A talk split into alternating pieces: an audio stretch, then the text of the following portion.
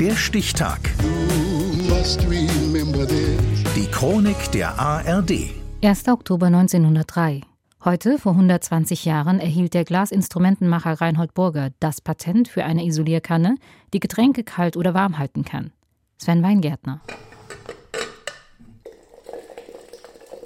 Heute eine Selbstverständlichkeit. Thermoskanne öffnen und heißen Tee oder Kaffee genießen. Ganz so einfach ist oder war es lange Zeit nicht. Damit eine Flüssigkeit sich nicht der Umgebungstemperatur anpasst, muss die Physik außer Kraft gesetzt werden. Bei der Isolierkanne ist es so, dass sie im Innern ein doppelwandiges Gefäß hat, äh, meistens aus Glas. Doppelwandig und dazwischen ein Vakuum. Warum ein Vakuum? Das Vakuum hat eine extrem schlechte Wärmeleitung, also von dem einen zum anderen Ende wird die Wärme nicht transportiert und bleibt wie in einem Gefängnis. Erklärt Wissenschaftsjournalist Ranga Yogeshwar. Die Verspiegelung im Inneren einer Isolierkanne verstärkt zusätzlich nochmal den Effekt. Analog funktioniert das auch mit Kälte.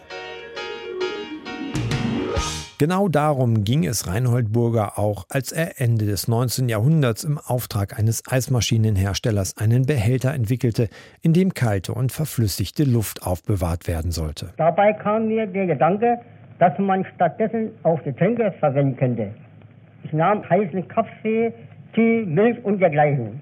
Noch nach 24 Stunden waren die Getränke so gebrauchsfertig, als wären sie eben erst hergerichtet worden. Schon länger hatte der Glastechniker Burger in seinem Betrieb zur Herstellung von Glasinstrumenten und Laborgeräten mit doppelwandigen Glaskolben experimentiert. Allerdings, die Gefäße waren nicht besonders stabil. Bei den Ausgießen der Getränke stellte es sich heraus, dass der Hals, der ja nur einen kleinen Durchmesser hat, die Schwere der Flüssigkeit in den Gefäßen nicht halten konnte und stets abbrach. Daher fand ich Abstützung. Nun erst war diese Flasche für den praktischen Gebrauch fertig. Reinhold Burger, Sohn eines Glasmachers, war nicht der erste und einzige, der sich ein Vakuum zur Isolierung zunutze machte.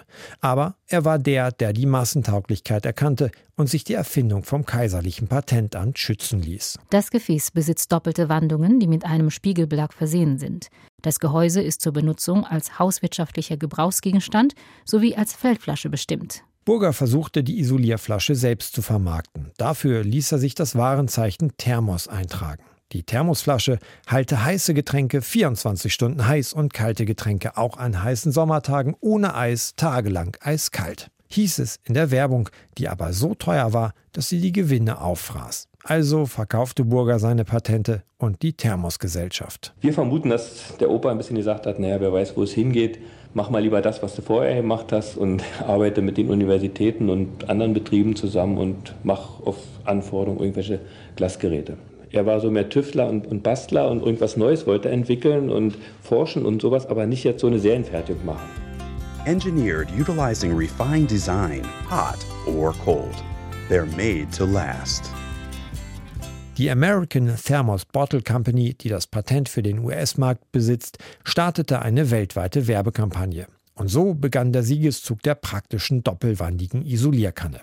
Heute fehlen die Isoliergefäße in kaum einem Haushalt. Das Patent für die Isolierkanne bekam ihr Erfinder Reinhard Burger heute vor 120 Jahren.